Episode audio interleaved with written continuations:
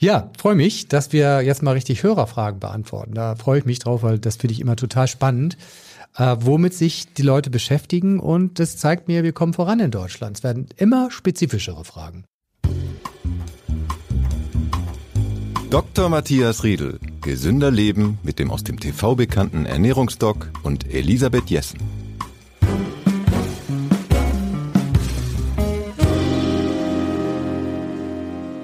Was wäre ein Podcast ohne seine Zuhörerinnen und Zuhörer? Gar nichts. Aber äh, wir haben euch und ihr habt ganz gute Fragen und ganz viele Fragen an uns geschickt. Und deshalb haben wir heute mal wieder eine Folge, die eure Fragen beantworten wird. Ich bin Elisabeth Jessen und begrüße bei mir im Studio Dr. Matthias Riedel, Ernährungsdoc, ärztlicher Direktor des Medikum Hamburg, Chefredakteur der Zeitschrift Ist sich gesund und Sie haben sich auch noch die MyFoodDoctor App ausgedacht. Ja, herzlich willkommen. Wir haben die geballte Kompetenz, um eure Fragen zu beantworten.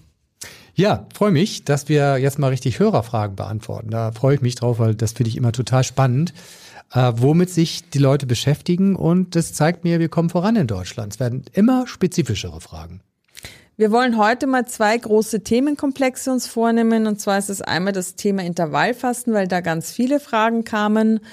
Und alles äh, rund um Ernährung, wenn man Sport machen will. Dazu haben wir natürlich wieder einen Ernährungsmythos und ein schönes Rezept für alle, die äh, sich nicht auf fertige Ernährungs, wie, wie nennt man die, Proteindrinks und sowas äh, konzentrieren wollen, sondern das selber machen wollen. Dann fange ich mal an mit der Frage von Sabine. Sie schreibt, ich habe vor einiger Zeit angefangen, meine Ernährung umzustellen, bin 42 und körperlich gesund. Da ich aber leider psychisch immer wieder Probleme habe, Hypochondrie, bin ich natürlich sehr auf meine Gesundheit bedacht. Also habe ich angefangen, möglichst 16 zu 8 zu essen und auch auf zwei Mahlzeiten beschränkt. Wenig Fleisch, versuche weitestgehend auf Industriezucker zu verzichten. Nun war ich mit 60 Kilo bei 1,61 eher normalgewichtig, habe durch die Umstellung bis jetzt aber circa drei Kilo verloren. Allerdings möchte ich gar kein Gewicht mehr verlieren. Ich habe einen etwas höheren Kalorienbedarf, da ich körperlich viel arbeite. Und äh, sie sagt, ihre erste Mahlzeit ist meist ein selbstgemachtes Müsli auf Flockennüssen, Beeren, Mandelmus und Joghurt und abends kocht sie dann. Wäre es in dem Fall doch besser, ich würde auf 16,8 verzichten und vielleicht morgens noch zusätzlich eine Mahlzeit zu mir nehmen?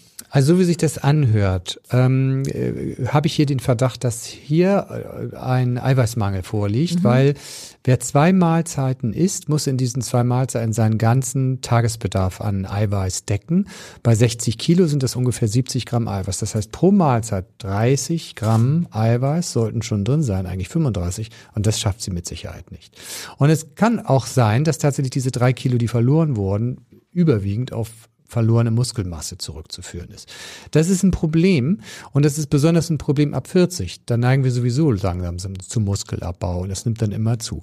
Das heißt, es ist jetzt nicht unbedingt nötig, auf das Intervallfasten zu verzichten, aber wer Intervallfasten macht und das mit einem Zwei-Mahlzeiten-Prinzip verbindet, der läuft Gefahr, einen Eiweißmangel zu bekommen und das ist auch die große Befürchtung der Deutschen Gesellschaft für Ernährung. Deshalb können die sich immer noch nicht so richtig zum Intervallfasten durchringen. Aber schlau umgesetzt kann man beides retten. Intervallfasten kann weiter durchgeführt werden, aber ich würde überlegen, hier noch eine dritte Mahlzeit einzuplanen im Bereich der acht Stunden. Und es sollte eine eiweißreiche Mahlzeit oder ein kleiner Snack sein, zum Beispiel Nüsse.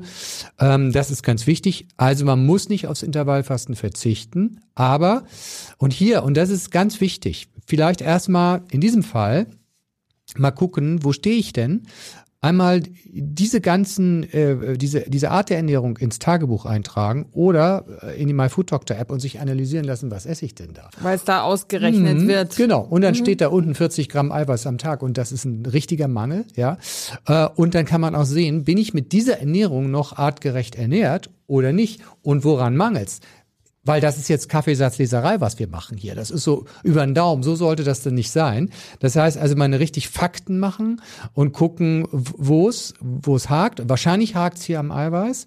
Und dann äh, äh, einmal versuchen, das selber hinzubekommen. Wieder Analyse machen, laufend Analyse mit der MyFoodDoctor App oder es selber ausrechnen. Und wenn man damit nicht zurande kommt, Profis holen in der Schwerpunktpraxis Ernährungsmedizin. Das wäre der Weg. So muss man es machen. Äh, und das ist tatsächlich, das ist halt, ich, ich spreche halt mit vielen Leuten und sagen, ja, ich habe die und die Probleme, dann habe ich das gemacht und dies und das ausprobiert. Und sehr häufig höre ich bei den Maßnahmen, oha, das ist eine Mangelernährung, mhm. das auch. Und dann kommen die von einer Mangelernährung in die nächste und werden mit diesen Mangelernährungen älter und dann kommen sie irgendwann zu uns und dann fehlt es an B6, an 1, an, an Calcium, an, an Eiweiß und dann haben wir schon Muskelschwund. Und dann sitzen die Leute so mager und äh, wirklich mit wenig Muskelmasse vor mir oder haben noch andere Symptome. Wichtig. Profihilfe holen, wenn es nicht weitergeht. Ines schreibt uns, ich würde gerne Intervallfasten ausprobieren, jedoch kann ich mir nicht vorstellen, morgens auf einen heißen Kaffee zu verzichten. 30 Minuten vor der ersten Nahrungsaufnahme nehme ich eine Tablette wegen einer Schilddrüsenunterfunktion. Sind dort Inhaltsstoffe enthalten, die das Fasten unterbrechen? Zumal ich gelesen habe, dass für Personen mit Schilddrüsenproblemen Fastenkuren, hier meine ich Saft- und Wasserfasten, nicht Intervallfasten über mehrere Tage nicht zu empfehlen sind. Sie sprachen aber darüber, dass eventuell eine sehr kleine Menge Milch, sie nimmt Hafermilch, noch okay wäre im morgendlichen Kaffee. Können Sie diese Angabe bitte präzisieren? Am liebsten Angabe in Teelöffeln oder Gramm. Ja, also genau. Ines will es genau wissen. Will es genau wissen, ja. Also äh, bis zum Teelöffel ein Schuss. Ne? Bis zum mhm. Teelöffel ist das in Ordnung. Das äh, unterbricht das ähm, Intervallfasten nicht. Aber auch der Kaffee unterbricht es nicht. Ohne Milch sowieso nicht. Ähm, allerdings würde ich die Schilddrüsenmedikamente nicht zusammen mit dem Kaffee einnehmen. Das würde ich mit Wasser einnehmen und ein bisschen warten und dann erst den Kaffee trinken. Mhm. Ja, weil das die Aufnahme der Schilddrüsentabletten beeinflussen kann. Aber so kann man es machen äh, und so kann man den, den Schuss Kaffee im, äh, den Schuss Milch im Kaffee auch retten. Okay, Ines, also ich hoffe, dass die Angabe im Teelöffel, dass ja. das jetzt passt. Sie hat aber noch eine zweite Frage und würde von Ihnen gerne wissen, was Sie von Kanne Brottrunk halten. Für wen eignet sich dieser, beziehungsweise gibt es Kontraindikationen? Da müssen Sie mir aber überhaupt erstmal erklären, was das ist. Ich kenne das nämlich nicht. Gar nicht. Ja, nee, ich also, habe das mal gehört, aber ich ja. weiß nicht, was es ist. Ja, also ähm, ähm, ähm, ähm durch Gärung wird dabei durch, durch Milchsäurebakterien, das ist also ein fermentiertes Lebensmittel und damit ein, ein gesundes mhm. Lebensmittel. Äh, und die Milchsäurebakterien äh, wirken probiotisch äh, in unserem Darm und äh, verdauungsfördernd und fördert auch für die Darmflora. Und das ist halt gut, auch für die, die Stabilität unserer Darmbarriere. Das ist total wichtig.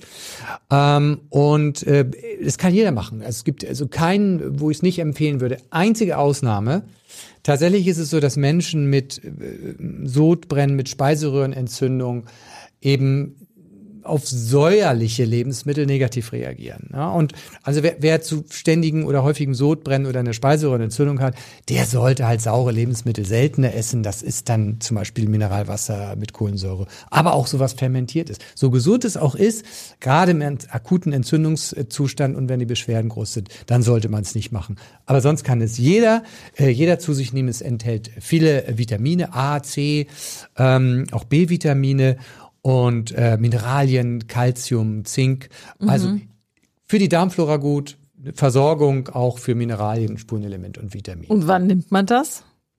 Das kann man äh, ergänzend äh, zu äh, Mahlzeiten nehmen äh, oder auch. Und dann irgendwie so oder ein Glas nö, oder was ist das? Kann man ein richtiges Glas aufzuführen. Okay, und wenn man es nicht macht, ist aber auch nicht schlimm. Also es ist eine, äh, alle fermentierten Lebensmittel und je mehr fermentierte Lebensmittel wir in unserem Leben unterbringen, desto gesünder für uns, auch für die Darmflora. Also äh, ja, man muss es nicht unbedingt machen, aber es gibt ja viele fermentierte Lebensmittel. Jedes Volk hat so seine Fermentierungs- Tradition. Hm. Und es ist eine Möglichkeit, fermentierte Lebensmittel zu sich zu nehmen. Wer jetzt zum Beispiel Joghurt oder Kefir nicht mag, das mhm. essen wir ja viel, oder fermentiertes Sauerkraut oder Kimchi, der kann auch zum Brotton äh, greifen. Ich bin nach einer unserer letzten Folgen, äh, wo wir uns ja über Sauerkraut unterhalten haben, auf den Markt gestiefelt und habe so frisch fermentiertes, nicht konserviertes, nicht pasteurisiertes Kraut gekauft. Und wie hat's geschmeckt? Schmeckt sehr gut. Ich ja. kenne das aber von meinen Eltern, die machen Anders, es, ne? Die machen es selbst. Nee, ich kenne das. Ich kenne diese okay. Geschmacksrichtung. Ja, ja, ja. Ja, die Österreicher machen viel selber, mhm. äh, haben da auch eine, eine Tradition und ja. das, das ist irgendwie im Süden schon ja. Apropos Österreich, Julia aus Graz hat uns geschrieben. Da haben wir sie, die genau. Ja.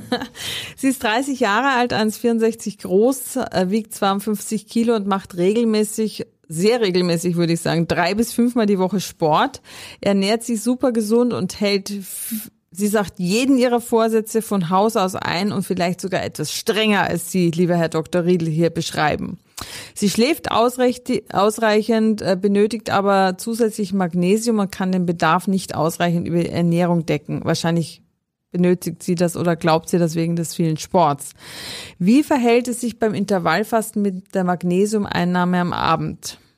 Wird Magnesium über die Leber verstoffwechselt? Kommt es zu einer Insulinausschüttung und wenn ja, wann soll ich das Magnesium nun nehmen? Die Einnahme soll ja vor dem Schlafengehen erfolgen und ich faste regelmäßig von Sonntag bis Donnerstag abends. Das Frühstück kann ich nicht weglassen.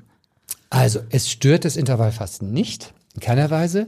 Tatsächlich ist es so, dass ähm, Sportler, die viel schwitzen, tatsächlich auch Mineralien mit ausschwitzen. Es kann sein, dass beim Sport der Magnesiumbedarf erhöht ist. Mhm. Insbesondere haben wir ja sowieso bei einem Drittel der Erwachsenen in Deutschland und wahrscheinlich auch in Österreich einen äh, Magnesiummangel.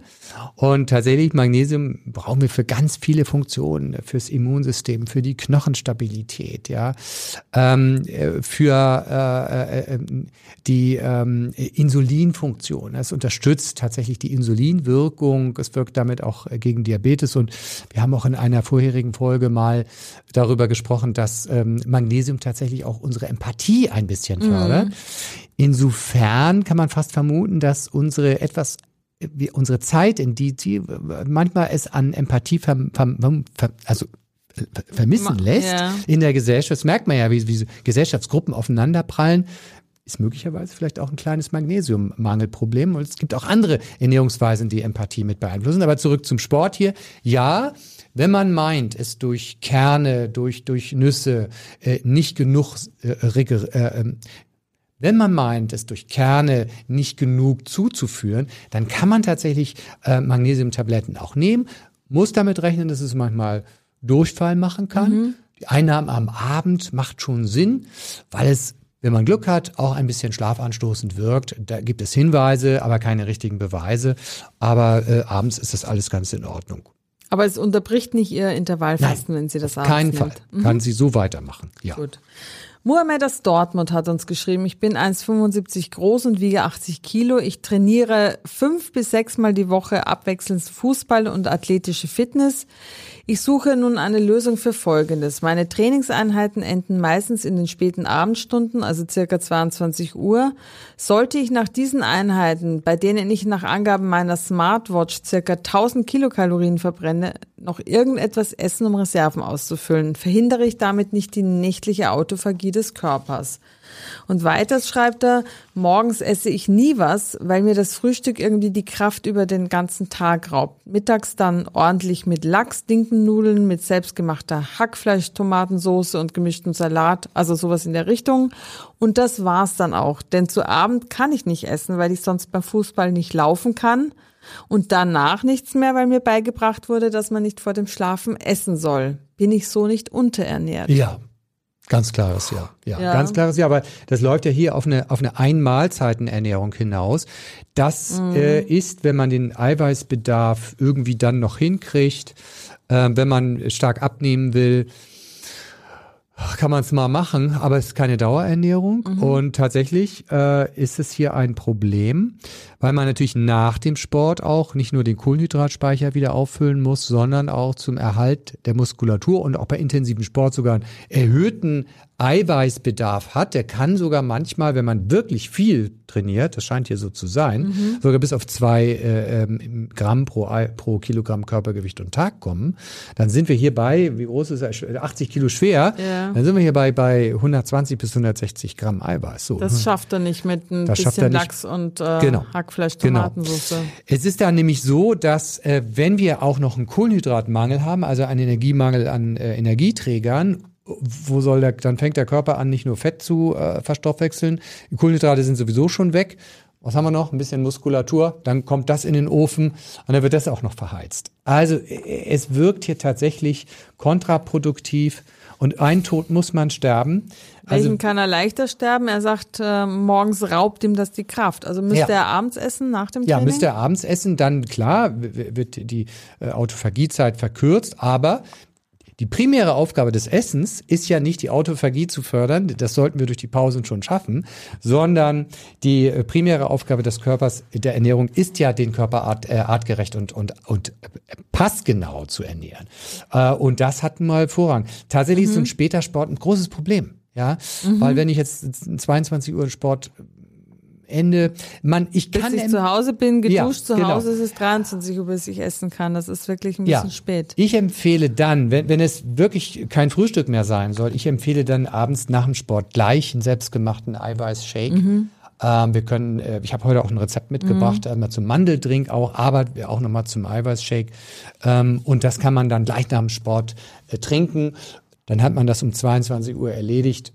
Das wäre zum Beispiel so ein, ein Kompromiss und ich würde hier tatsächlich in der Phase des 16 äh, zu 8, also der 8 Stunden, wo man essen kann, auch nochmal eine eiweißreiche Zwischenmahlzeit im, am Nachmittag einplanen äh, äh, mit, äh, mit, mit, mit Eiweiß, so, um das auszurechnen. Hier auch nochmal, tatsächlich, hier muss man ins Rechnen kommen, weil das ist Sporternährung, ja.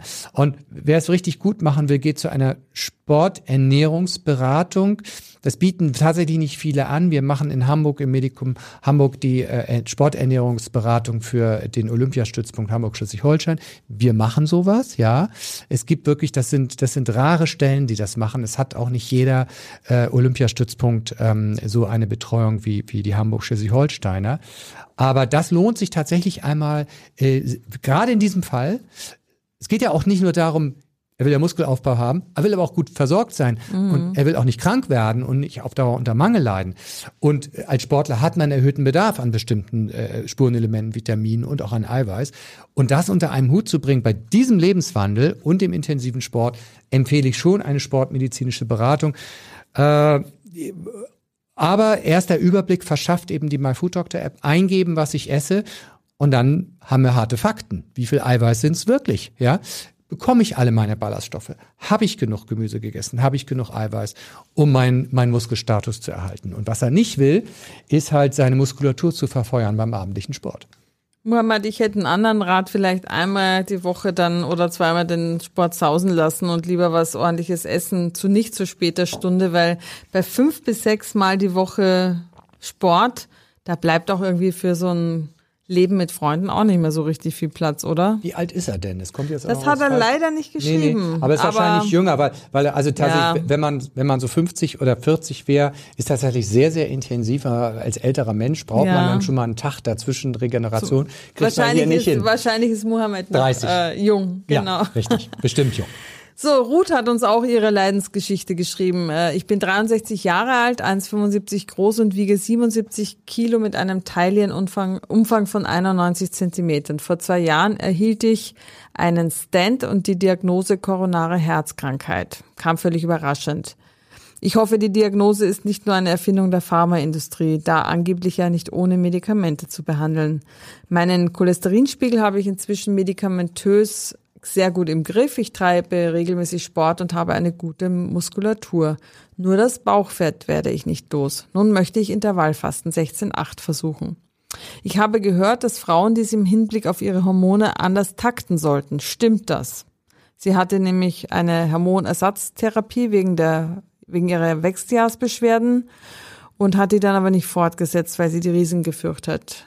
Und ähm, würde jetzt einfach gerne wissen, soll sie 16,8 Intervallfasten. Also äh, auch bei den Wechseljahren spricht nichts gegen äh, Intervallfasten. Äh, 16 zu 8. Ähm, ich würde hier äh, mal überlegen, 14 zu 10 äh, ist durchaus auch in Ordnung. Die 16 Stunden Fasten sind ja willkürlich gesetzt worden damals in Amerika, als man das ähm, äh, entwickelt hat und hat gesagt, das hört sich ja viel besser an, ne? das kann jeder auch sofort rechnen. Tatsächlich beginnt ja das, die Autophagieförderung und die antientzündliche Wirkung schon viel früher als, als nach, nach 10, 11 Stunden setzt das ein. Und wenn wir 14 Stunden haben, ist das auch ganz gut. Also, tatsächlich ist es so, äh, mit den Wechseljahren takten die Hormone äh, tatsächlich äh, anders. Ähm, und ähm, tatsächlich ist der Fettaufbau äh, nach den Wechseljahren ein anderer als davor. Wir haben bei Frauen nach den Wechseljahren auch eine Zunahme des Arteriosklerose-Risikos. Hier schwingt ja auch so ein bisschen mit. Hops, ist das keine Erfindung? Nein, mhm. leider ist die Arterienverkalkung und die Koronarherzkrankheit keine Erfindung der Pharmaindustrie. Die erfinden eigentlich auch eher Medikamente als Krankheiten. Ähm, aber ähm, tatsächlich ist es so, die äh, Arterienverkalkung ist tatsächlich eine Zivilisationskrankheit. Das muss man nochmal, das unterstreiche ich nochmal dreimal. Und tatsächlich ist die Verkalkung unserer Adern dann am Ende eben eine Quittung fürs gesamte Leben. Oder man hat in der Familie ein ganz besonderes Risikoprofil. Das gibt es auch. Und dann hat man gut gelebt und äh, sauber gelebt, alles ordentlich gemacht, Sport gemacht und hat trotzdem Arterienverkalkung. Es gibt empfindliche Familien, die gibt es. Das wissen wir hier nicht. Aber deshalb wichtig ist Sport dabei ähm, zu machen, tatsächlich ein Intervallfasten, vielleicht auch ein moderates, ja, das würde auch ausreichen. Und den Pflanzenanteil hoch, den Anteil gesunder Fette hoch, ähm, tierische ähm, ähm, Fette runter. Und ähm, tatsächlich, äh, hier würde ich auch empfehlen, einmal zu schauen, besteht eine Fettleber, also eine, eine Fibroscan-Analyse zu machen. Damit kann man die, den Fettgehalt der, äh, der Leber feststellen, aber auch die Steifigkeit der Leber gibt es schon Hinweise für Leberfibrose. Und in dem Fall, so wie sich das hier schildert, ähm, würde ich tatsächlich eine professionelle Ernährungstherapie einmal machen, weil hier geht es um eine ernsthafte Erkrankung, die in der Lage ist, das Leben zu verkürzen. Und ja, wir können, und es ist nie zu spät, mit Ernährungstherapie an mehreren Ecken in diesem Bereich drehen, um das Risiko für Herzinfarkt und Schlaganfall zu reduzieren. Und dabei gucken wir uns äh, in Schwerpunktpraxen, wie wir das ja auch im Medikum haben, die Ernährung ganz genau an. Wir, wir stellen alles auf den Kopf und sagen, das und das und das und das ist risikobehaftet, dafür könnte man das und das und das machen. Das wird genau austariert. Das würde ich hier machen. Hier geht es tatsächlich um die Lebenserwartung äh, und ähm, äh, das Risiko für Herzinfarkt und Schlaganfall zu reduzieren. Da, das wäre in diesem Fall, weil es eine ernsthafte Erkrankung ist, nicht zu lange selber rumbasteln und äh, dann wird es auch mit dem Bauchumfang wahrscheinlich sogar besser, weil der Bauchumfang, der steigert das Risiko für Herzinfarkte. Mm. Eine ernsthafte Erkrankung hat auch Anja, die uns geschrieben hat. Sie hat seit 34 Jahren Multiple Sklerose und hat schon viel an Therapien und Ernährungsformen probiert. Sie hat zehn Jahre lang vegan gelebt, dann hat sie pflanzenbasierte Mischkost gegessen äh, und hat Vitamin D und Omega-3 Algenöl supplementiert. Dann hat sie ketogene Ernährung ausprobiert, fand sie aber sehr extrem, konnte sie nicht lange durchhalten. Und äh, im Moment versucht sie an fünf Tagen in der Woche Intervallfasten, also 16,8 mit einer pflanzenbasierten Mischkost. Aber es fällt ihr schwer, weil sie keinen geregelten Tagesablauf hat, schreibt sie, und sich nüchtern oft ziemlich schwach und zittrig fühlt. Sie würde gerne wissen, was Sie empfehlen in diesem Fall. Na, wenn ich sowas höre, alles Mögliche probiert, war auch Gutes dabei. Aber wenn ich schwach und zittrig höre, hm, Achtung, wer zu viel und zu lange an seiner Ernährung bastelt, das hatte ich schon mal erwähnt, aber der läuft Gefahr, von einer Mangelernährung in die nächste zu kommen. Ketogene Ernährung niemals selber auf eigene Faust machen. Das muss man mit Profibegleitung machen. Ja, bei MS haben wir positive Effekte der ketogenen Ernährung auf die MS, aber das muss nicht die extreme Form sein. Es können eine angepasste Light-Version sein. Damit haben wir auch gute Erfahrungen gemacht. Ähm, es spielen aber noch viele andere Dinge eine Rolle bei, bei äh, der MS. Äh, es besteht äh, in Wichtigkeit, die, die Ballaststoffmenge auch, auch zu kontrollieren. Da müssen wir richtig hoch auf 40 äh, Gramm am Tag und, und das muss man messen. Mein Tipp für Anja, MS ist eine so schwerwiegende Erkrankung bei 34 Jahren hin in eine Schwerpunktpraxis Ernährungsmedizin und dort fragen, habt ihr Erfahrung, in der Ernährungstherapie von MS? Das muss man fragen, weil das hat nicht jede der 100 Schwerpunktpraxen Ernährungsmedizin in Deutschland. Wenn diese Erfahrung nicht besteht und man nirgendwo eine Schwerpunktpraxis findet, die damit Erfahrung hat, dann äh, tatsächlich äh, einfach bei uns im Medikum auch eine Videoberatung ähm, äh, anmelden, weil MS, da ist nicht mit zu spaßen und wir erleben aber bei einer richtig gut durchgeführten Ernährungstherapie, wo wir wirklich Vollgas geben in allen Bereichen, aber auch Rücksicht nehmen auf die Bedürfnisse des Körpers einer gesunden Ernährung und den Ernährungswünschen des Menschen. Das muss ja alles unter einen Hut. Das ist tatsächlich, das ist ein Schachern, das ist ein, ein Ausprobieren, das ist ein Maßanzug und den kann man wirklich nur mit erfahrenen Profis machen. Nicht länger selber ausprobieren richtig. Antientzündliche Ernährung mit viel Gemüse, unverarbeiteten Produkten ist richtig, ja. Aber bitte nicht zu lange selber ausprobieren. Dafür ist diese Erkrankung viel zu ernst. Ruth hat ein, äh, ja, die hat auch irgendwie ein schweres Los, so wie es klingt. Äh, sie ist nicht Raucherin, macht seit mehreren Jahren 16-8 Intervallfasten, isst eigentlich kein Zucker, keine Fertigprodukte und sie schreibt aber, es fällt ihr manchmal schwer, bei nur Mahlzeit, zwei Mahlzeiten die artgerechte Menge an Protein- und Gemüseportionen zu erreichen. Sie hat eine genetisch bedingte Anämie und sie möchte gerne ihre metabolische Flexibilität verbessern.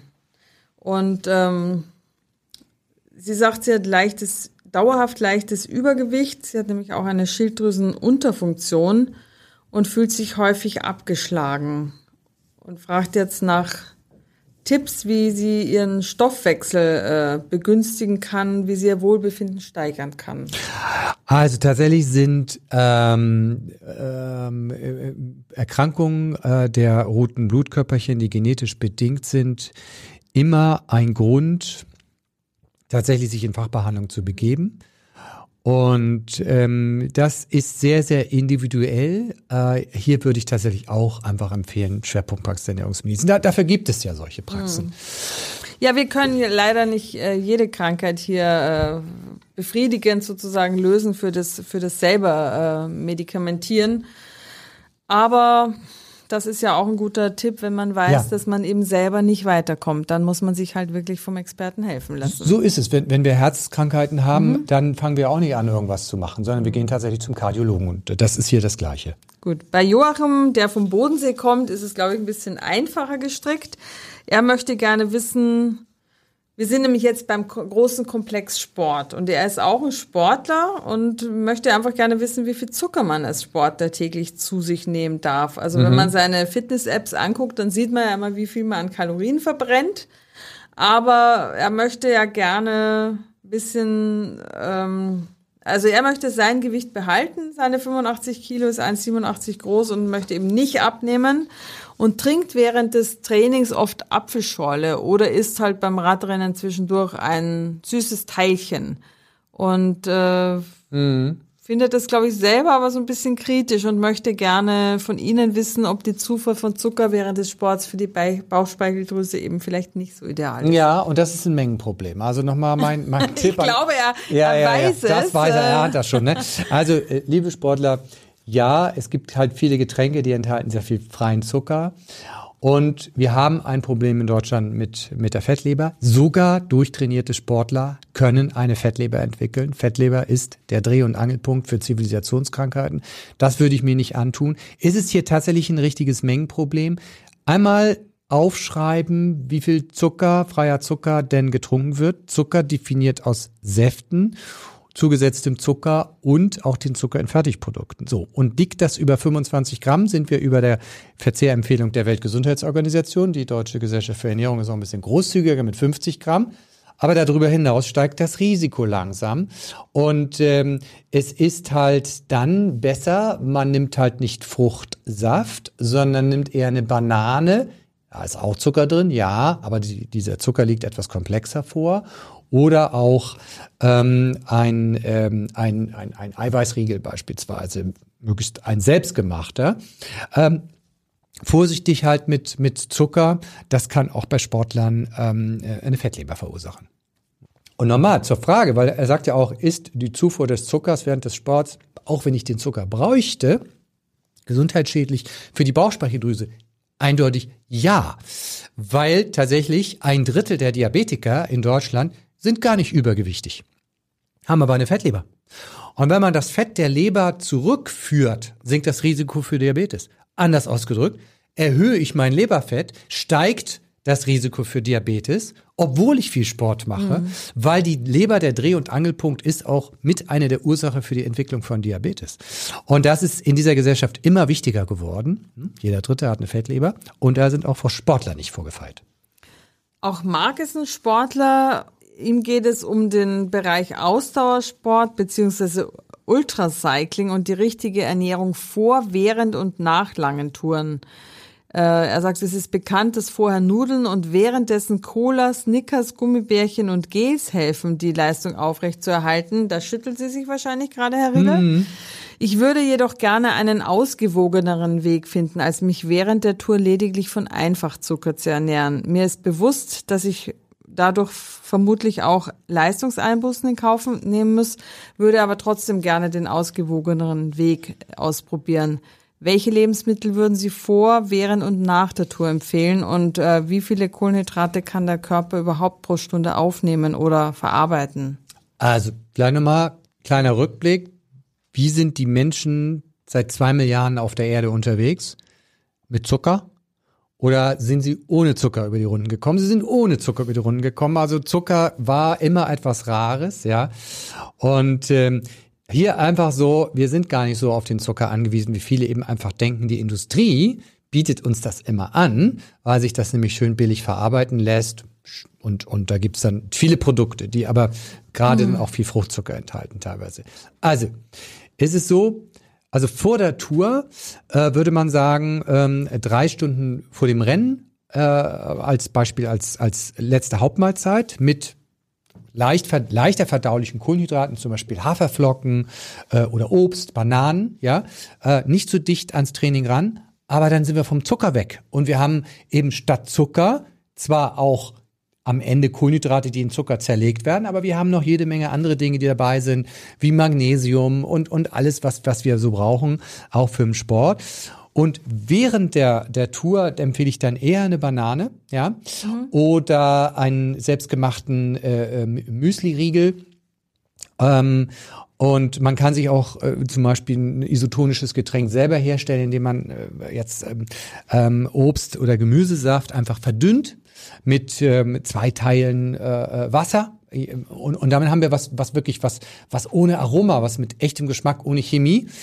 Und ähm, wir brauchen ab, ähm, naja, wir, wir brauchen ab, ab 90, ab 60, ab, ab, na, ab 90 Minuten brauchen wir beim Sport auch eine Kohlenhydratzufuhr, weil wir dann einfach langsam leer laufen. Mhm. Ab, ab 60, je nach Intensität, 60 bis 90 Minuten brauchen wir dann auch noch Kohlenhydrate während des Trainings.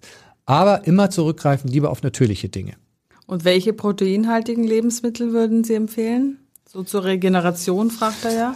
Nach dem Sport muss der Körper mehrere Dinge auffüllen, also klar Elektrolyte auch, aber er braucht Kohlenhydrate, um die, Kohlen, die leeren Kohlenhydratspeicher in Leber und Muskulatur wieder aufzufüllen.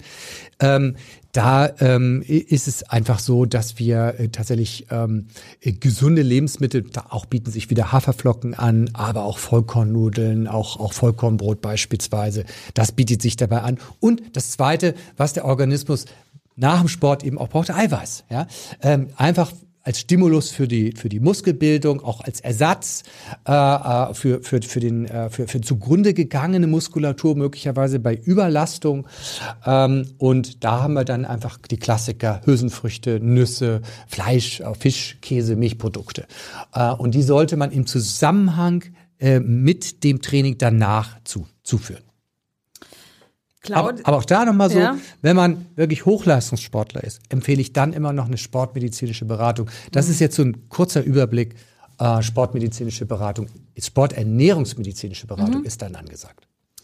Claudia ist 46 Jahre alt, äh, hatte bis vor einem Jahr immer ihr Normalgewicht 63 Kilo bei 1,65 hat dann durch unterschiedliche Umstände fünf Kilo zugenommen in diesem Jahr und wiegt inzwischen 67 Kilo. Okay, das sind nur vier Kilo, rechne ich gerade, und schramme nun am Übergewicht, sagt sie. Ich hatte schon immer einen viel zu hohen Körperfettanteil von aktuell 33,6 Prozent. Sie betreibt Sport, äh, war letztes Jahr beim Sportmediziner, weil sie beim Joggen regelmäßig einen Puls von 180 hat. Und der hat ihr eine genetisch bedingte höhere Herzfrequenz äh, attestiert, die aber eben nicht krankhaft ist. Und ähm, das Problem ist, dass sie aber beim Sport weniger Fett verbrennt, hat er ja offenbar gesagt. Sie macht dann vier Tage in der Woche Intervallfasten und versucht Zucker, soweit es geht, zu streichen und durch Nüsse zu ersetzen.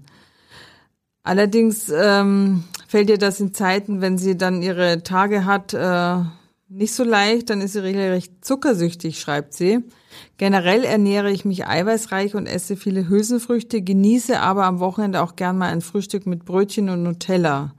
Und nun hat sie festgestellt, dass sie, äh, seit sie vermehrt Hülsenfrüchte isst, in erster Linie Linsen, extrem müde ist. Kann das mit der Ernährung zusammenhängen und was kann sie tun? Will sie wissen und wie kann sie mit Sport die Fettverbrennung unterstützen, obwohl ihre Herzfrequenz so hoch ist? Sie isst nämlich 1600 Kalorien am Tag und nimmt pro Woche eben vier, äh, etwa 4000 Sportkalorien ab, also beim Sport.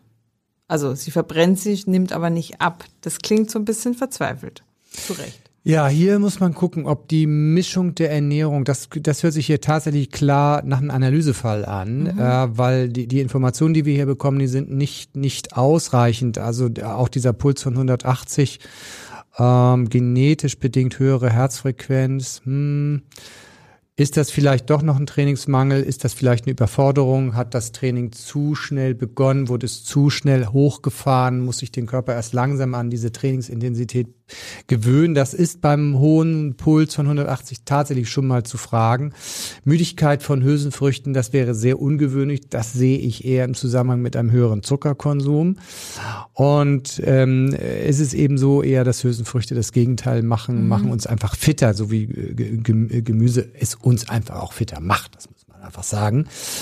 Ähm, würde mal gucken, äh, ob man den Sport ein bisschen zurückfährt äh, und da nicht vielleicht erstmal mit milderer Frequenz trainiert, um sich langsam an eine höhere Belastung zu gewöhnen. Das sollten wir sowieso immer langsam starten und dann langsam aufbauen. 180er Puls ist bei 46 ja doch schon relativ hoch. Und ähm, dann erst kommt man nachher in einen Bereich, wo man nachher auch mehr Fett verbrennt. Aber in diesem Fall würde ich einfach sagen, tatsächlich hier bräuchte man eine Sporternährungsberatung, um dann mal Klarheit reinzubringen in die gesamte Ernährung. Ich sage es einfach deshalb, weil ich ganz häufig eben folgenden Satz höre, Herr Doktor, ich mache eigentlich alles richtig. Und dann denke ich mal so, ja, komm, lass mal schauen. Ne? Okay. Und dann, oh, dann finden wir so viel. Wir finden immer was, weil ganz, es ist ja ein Beruf, bei dem man sehr viel Erfahrung hat. Unsere Mitarbeiter haben studiert und äh, mehrere Jahre und viele Berufsjahre Erfahrung. Zu denken, man macht alles richtig, das ist, ähm, ist schön, wird viel richtig gemacht, aber eben nicht das Relevante und manchmal sogar auch was falsch gemacht. Und das finden wir immer. Das Schöne ist ja, wir, ich lerne hier ja auch immer sehr viel. Ich weiß immerhin, was ich falsch mache. Ich würde nicht sagen, ich mache schon alles richtig, ich mache ganz vieles falsch, aber wenigstens mache ich es bewusst falsch. Ja, Sie also wissen dann, was Sie dann, tun. Was ne? tun genau. genau, genau. Sie, Sie können sich nicht mehr, Sie können ich kann nicht mich mehr, nicht rausreden. Ich habe es ja nicht äh, gewusst. Nee, das genau. können Sie nicht wenn mehr sagen. Wenn ich Chips esse am Abend, dann, ja. dann weiß ich, was ich tue. Ja, ich tue also, mir nichts Gutes, aber manchmal geht es einfach nicht anders. Genau, aber kein schlechtes Gewissen, oder? Jein. Aber ja, wenn man, wenn man die Dosis findet und nicht gleich die ganze Packung auf ist, das passiert mir aber selten. Aber hin und wieder schmecken die einfach zu gut, dann geht's einfach nicht. Genau, anders, dann, dann ja. ist das auch mal so und dann ja, weiß, weiß man ja, morgen bin ich ja nicht so ein Versager. Ne? Genau. dann gehe ich morgens früh zum Sport. Ja.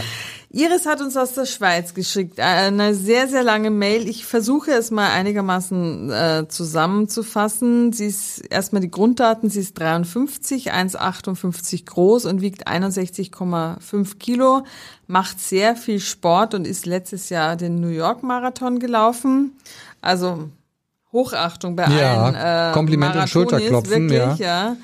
Sie vermeidet eigentlich Kohlenhydrate aus Weißmehl, ähm, weil sie merkt, dass ihr Low Carb Ernährung eigentlich gut tut und sie dann besser in der Spur bleibt, wie sie schreibt.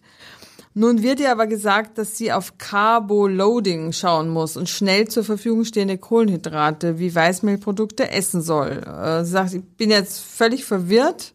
Künstliche Proteinshakes werden mir auch noch empfohlen. Aber dieser Sportlerernährungsstil bringt mich immer komplett aus dem Ruder.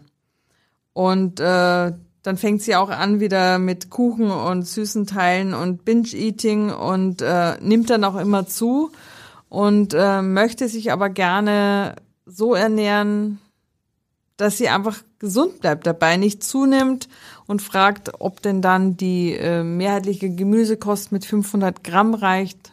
Möchte gerne wissen, welche Kohlenhydrate sie essen soll, ob sie weiterhin Intervallfasten praktizieren soll. Sie isst also mittags und abends und was ja, welche Empfehlungen hätten Sie, weil Sie ja das, die Olympioniken betreuen, wie sie schreibt?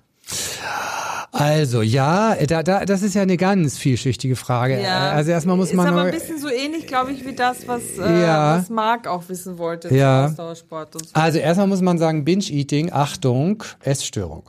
Klinisch. Mhm. Ja, das ist eine klinische Diagnose. Essstörung Binge-Eating heißt, dass man äh, Binge heißt so viel wie von genau. Ja. Also das sind dann Menschen, die alles in sich reinstopfen. Hier besteht die Gefahr, gerade jetzt bei Hochleistungssportlern, Marathon, dass wenn der Marathon irgendwann eingestellt wird, dann das Binge-Eating nicht mehr kompensiert wird, also dieses mhm. ich esse zu viel von allem und was ich nicht essen sollte und dass dann dieser schlankere Mensch in ein wirklich ganz rasches Übergewicht übergeht. Und das äh, passiert manchmal dann so schnell, dass man, dass man dazu gucken kann. Deshalb sehe ich eine große Gefahr. Binge-Eating ist eine Sache, da fällt es mir jetzt auch schwer, so von der Ferne zu sagen, ich mache jetzt hier mal so ein paar Tipps. Ich gebe jetzt ein paar Tipps, aber Binge-Eating gehört in eine ernährungstherapeutische Spezialbetreuung. Mhm weil man das auch gleich angehen sollte. Das soll ja so nicht bleiben, weil man wird ja nicht ewig Marathon laufen. Mhm. Also ist das ja meistens. Die meisten hören ja irgendwann einmal auf. Und dann müssen wir die Kurve kriegen. Ne? Und das ist ja bei Leistungssportlern häufig, dass sie dann, wupp, äh, ganz plötzlich dick sind. So, die Gefahr sehe ich auch. Aber jetzt ganz kurz die Fragen nochmal. Allgemeine Richtwerte bei Ausdauerlauf, äh, Carboloading, also Aufbauen von Kohlenhydraten, bis einer Stunde ist das nicht nötig. Und das ist das, was die meisten von uns machen. Mhm. Ja? Ähm, äh, bei einer bis ja zweieinhalb Stunden äh, sind es ungefähr 30 bis 60 Gramm Kohlenhydrate pro Stunde. Und wenn man dann über zweieinhalb Stunden läuft, und also, also wenn sie gut ist, dann läuft sie vielleicht die zweieinhalb Stunden, aber dann würden wir schon bei 60 bis 90 äh, Gramm Kohlenhydrate äh, pro Stunde liegen. Das muss man dann zuführen. Und das wäre für die meisten beim Marathon so, dass 90 ähm, äh, Gramm Kohlenhydrate noch zugeführt werden müssten, um die Kohlenhydrate wieder aufzufüllen. Gemüsekost auch bei Sportlern 500 reicht, völlig in Ordnung, ja. 500 Gramm. So, dann war noch die Frage, ähm, welche Kohlenhydrate? Also, sie macht da ja schon, äh, Iris aus der Schweiz macht ja schon vieles richtig. Ähm, vor dem Sport eher schnell resorbierbare Kohlenhydrate. Da wird zum Beispiel eine Banane super, ja. Mhm. Äh, die geht ein bisschen schneller ins Blut über. Ähm, aber ich würde den Süßkram einfach total einstellen, weil äh, letztlich geht es ja darum, äh, nicht eine Ernährungsgewohnheit zu haben mit Süßkram. Wenn ich aufhöre, Marathon zu laufen, bleibt diese Ernährungsgewohnheit. Und das wird zum heftigen Boomerang. Ganz wichtig. Ähm, bei Binge-Eating ähm, auch eher ähm, ballaststoffreiche, proteinreiche Lebensmittel, weil wir wollen ja den Reiz zu Süßem unterbinden. Und das machen wir mit viel Ballaststoff, mit viel Gemüse und mit viel Eiweiß. Dann sind wir satt. Mhm. Und dann will dieser, dieser dumme Körper, diese dumme Psyche nicht einfach wieder zu diesen, ähm, zu diesem Zucker greifen, was, in uns drin steckt. Das können wir nicht anders. Das ist so diese, diese Falle, in die dürfen wir nicht tappen. Ähm, Intervallfasten, ja, gerne kann man machen. Wenn alle anderen anderen Bedingungen erfüllt sind. Aber es ist kein Muss. In diesem Fall tut Iris ja eine ganze Menge, um gesund zu sein. Auch viel Sport wirkt mhm. antientzündlich. Und ansonsten ist das gut. Aber zum Schluss nochmal mein Tipp. Bitte wirklich Binge-Eating und Sporternährung zusammen. Das gehört in Profihände. Unbedingt. Dominik ist auch so ein Supersportler. Er schreibt uns, ich mache ein Ganzkörper-Krafttraining an mehreren Tagen pro Woche, gehe täglich meine 7000 bis 10.000 Schritte und achte auf eine artgerechte und möglichst unverarbeitete Ernährung mit viel Gemüse, vielen Ballaststoffen, genügend Eiweiß und gesunden Fetten. Dabei esse ich knapp 2000 Kilokalorien am Tag und betreibe Intervallfasten nach der 16-8. Mir fällt auf, viele Sportler machen Intervallfasten. Das haben ja einige hier geschrieben. Mhm. Er sagt, das liegt mir gut. Trotzdem habe ich mit meinen 32 Jahren bei einem Körpergewicht von 65 Kilo auf 1,73 morgens nüchtern einen Bauchumfang von 86 Zentimetern, was man auch an dem kleinen Bäuchlein erkennen kann, während die restliche Statur sehr fettarm ist. Wir haben uns über Bauchumfang schon in einer früheren Folge mal recht ausführlich unterhalten, aber weil das ja schon wieder eine Weile her ist, deshalb seine Frage, ist die Waist-to-Height-Ratio nicht der bessere Marker als der reine Bauchumfang, da kleinere Männer vermutlich einen geringeren Bauchumfang als 94 haben sollten. Ja, der, äh, dieses äh, Verhältnis ist tatsächlich äh, ein besserer Marker für die Beurteilung der Körperfettverteilung, sowieso auch als der BMI.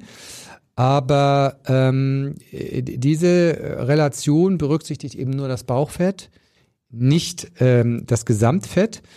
Und ähm, leider ist es so, dass man durch Training nicht gezielt das Bauchfett reduzieren kann. Also man kann es, das ist nochmal ganz wichtig, zu, ich, es gibt kein Training, durch das ich Bauchfett gezielt angehen kann, weil das entscheidet der Körper selber, wo er was abbaut. Mhm. Aber ich kann durch Ernährung das Bauchfett schon positiver beeinflussen, indem ich halt gesunde Fette zu mir nehme, äh, mehr pflanzliche Eiweiße und ähm, äh, auch viele Ballaststoffe das fördert schon äh, den Fettabbau und ich und indem man wirklich Zucker, das was er auch meint, äh, und und Fertigprodukte vermeidet. Das ist schon richtig.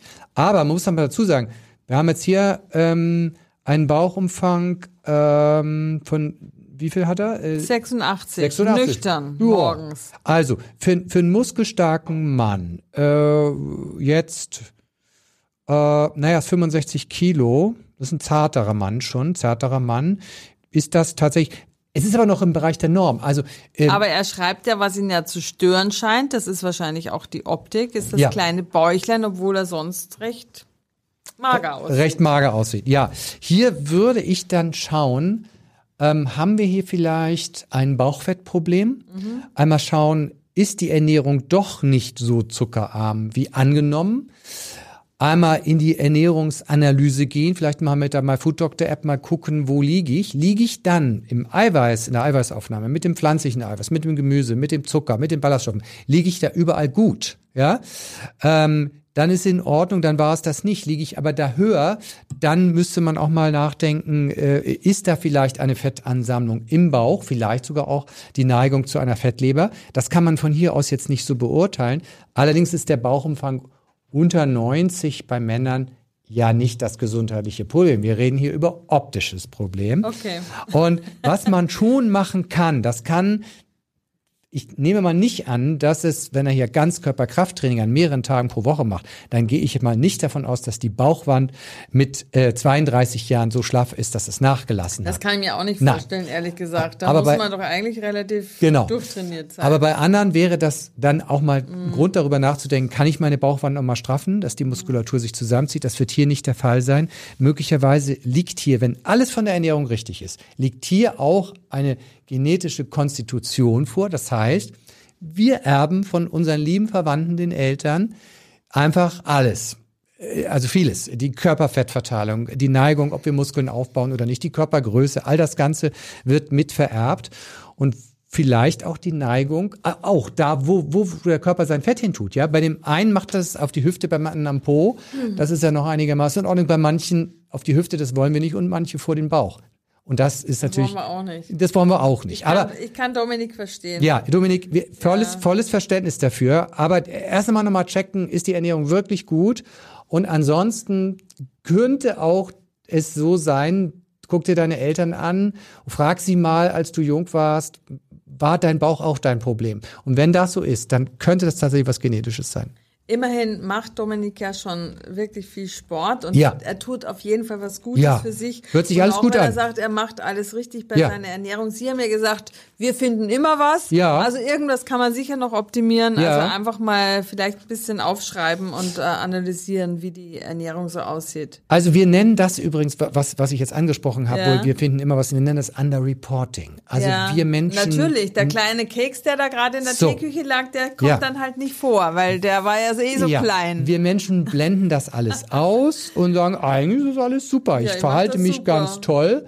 Das ist wie beim Straßenverkehr. Ne? Da haben wir auch das Gefühl, nee, also ich fahre nicht zu schnell. Nee. Und plötzlich kriegt man so ein Ticket ins Haus. So ein blödes Foto, so ein ja, teures. 69 Stundenkilometer, das kann doch nicht sein. Ja. Doch, es kann sein. Okay. Und was, manchmal muss man hier tatsächlich einmal, einmal Analyse machen, einmal Analyse machen, richtig gucken, was, was esse ich da, äh, um die Sache gründlich aufzuarbeiten. Und das, das ist ja das, was Dominik will. Das empfehle ich dann auch, wenn man ambitionierte Ziele, was die Gesundheit und was das Körpershaping angeht. Und ansonsten vielleicht nochmal in die Sport, ernährungsmedizinische Beratung gehen.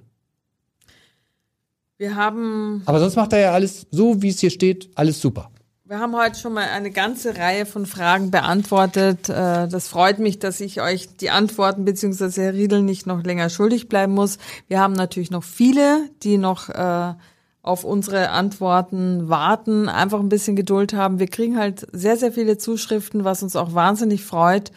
Aber wir können halt nicht so viele jede, in jeder Folge beantworten. Also müsst ihr ein bisschen geduldig sein. Ich rufe aber jetzt nicht zu neuen Fragen auf, aber wer uns welche schickt, die kommen natürlich auf die Liste. Klar. Der Ernährungsmythos. Was wir auch wieder haben, ist heute ein Ernährungsmythos und zwar Tiefkühlgemüse ist nicht so gesund wie frisches Gemüse. Stimmt das oder stimmt es nicht, Herr Dr. Riedel? Genau, das ist tatsächlich ein, ein Mythos. Äh, Tiefkühlgemüse kommt ja von der Definition her direkt vom Feld, frisch geerntet, wird schockgefrostet und ist damit sozusagen erntefrisch bei uns im Kühlschrank und wird dann aufgetaut. Das ist gesundes Gemüse, es sei denn, und jetzt kommt die Ausnahme, die Lebensmittelindustrie macht da so ein Klecks Soße rein oder verarbeitet es in irgendeiner Form, wobei dann äh, ähm, Emulgatoren dazu kommen, Aromen, Zucker, Salz, was auch immer. Dann nicht, bitte dann nur wirklich so schockgefrostetes Gemüse ohne alles. Sorten rein, ohne Sorten rein. Dann ist es gut. Rausholen aus dem Kühlschrank, waschen äh, und dann können wir es auch verwenden. Okay. Kein Nachteil. Sollte man im Haus haben, wenn man nämlich kein frisches Gemüse da hat, dann hat man sein Tiefkühlgemüse. Das Rezept. Verordnet von Dr. Riedel. Jetzt äh, haben Sie uns doch bestimmt ein schönes Rezept wieder mitgebracht, wie in mhm. jeder Folge und vielleicht äh, irgendwas, worüber sich unsere Sportler freuen. Ja, da habe ich was mitgebracht und zwar einen äh, selbstgemachten äh, Mandeldrink, tatsächlich ohne Chemie und Zucker, mhm. hier aus dem Kochbuch Artgerechte Ernährung. Da geht es darum, dass man 100 Gramm Mandeln nimmt, die mit kochendem Wasser, also erstmal einweichen und dann mit kochendem Wasser äh, aufgießt, das Ganze pürieren, absiebt und dann hat man einen Mandeldrink, der ähm, 11 ähm, Gramm ähm, Mandel, 11 Gramm Eiweiß enthält ähm, pro ähm, Liter. Das ist viel, das ist mehr als so ein gekaufter Mandeldrink. Und das, was man an Mandelresten absiebt, das kann man nochmal ins Müsli tun oder mit Kokosraspeln und Zimt nochmal als Topping verarbeiten. Das ist dann total lecker, wenn man es auf dem Backblech nochmal 15 Minuten so geröstet hat. Also nichts wegwerfen, ist alles gut. Und ähm, diesen Mandeldrink, also das ist dann eine selbstgemachte, richtig gesunder Mandeldrink. Mhm. Man kann den aber auch nochmal weiter verarbeiten zu einem richtigen äh, ähm, Eiweißdrink. Dann kann man nochmal ähm, Erdnussmus äh, oder Mandelmus noch mit dazu führen. Äh, Haferflocken, die man vorher einmal püriert. Das Ganze mischt, vielleicht auch nochmal mit äh, zuckerarmen Beeren äh, vermengt. Und dann hat man einen richtigen, tollen Eiweißdrink, den man nach dem Sport essen kann. Und ähm, besser geht es gar nicht. Das ist ohne Chemie. Und wir wissen ja, dass die käuflichen äh, Eiweißdrinks aus, aus Whey, äh, aus äh, äh, Eiweiß, äh, Milcheiweiß, Protein sehr häufig eben mit Mineralölen ähm, einfach belastet sind, eben künstlichen äh, Süßstoff enthalten und allerlei Vitamine, die wir so in der Kombination nicht brauchen. Es ist dann tatsächlich preisgünstig, gesünder, selber gemacht und es ist dann auch eine vollwertige Mahlzeit sogar. Das mhm. wäre so ein Whey-Protein nicht. Das können sich unsere Sportler äh, vor, zubereiten, bevor sie zum Sport gehen, weil dann geht es auch hinterher schneller. Wenn man um 22 Uhr erst aus dem Studio kommt, äh, so wie einer unserer Hörer, dann äh, wird es einfach ein bisschen eng mit Kochen. Genau. Dann geht das. Ja, herzlichen Dank. Äh, damit sind wir am Ende dieser Folge. Schön, dass ihr dabei wart, äh, dass ihr uns zugehört habt und äh, zugeschaut habt. Und ihr könnt uns, wenn ihr irgendwas verpasst habt, könnt ihr das auf allen gängigen Plattformen natürlich nachhören und nachgucken. Und wir freuen uns aufs nächste Mal. Herzlichen Dank, Herr Dr. Riedel. Ja, bleibt gesund und fit. Bis dann. Tschüss. Wenn ihr weiterhin auf dem Laufenden bleiben wollt zu gesunder Ernährung und Tipps bekommen wollt, dann folgt mir auf Dr. Matthias Riedel oder abonniert den Newsletter bei My Food Doctor. Eine extra Ernährungsdoc-Show gibt es im April 24 in Flensburg, Lübeck, Hannover und Düsseldorf. Es sind noch Karten vorhanden. Und für den Schnitt der heutigen Sendung danken wir wieder Heike Becker. Die nächste Folge vom Ernährungsdoc hören Sie am Montag in zwei Wochen.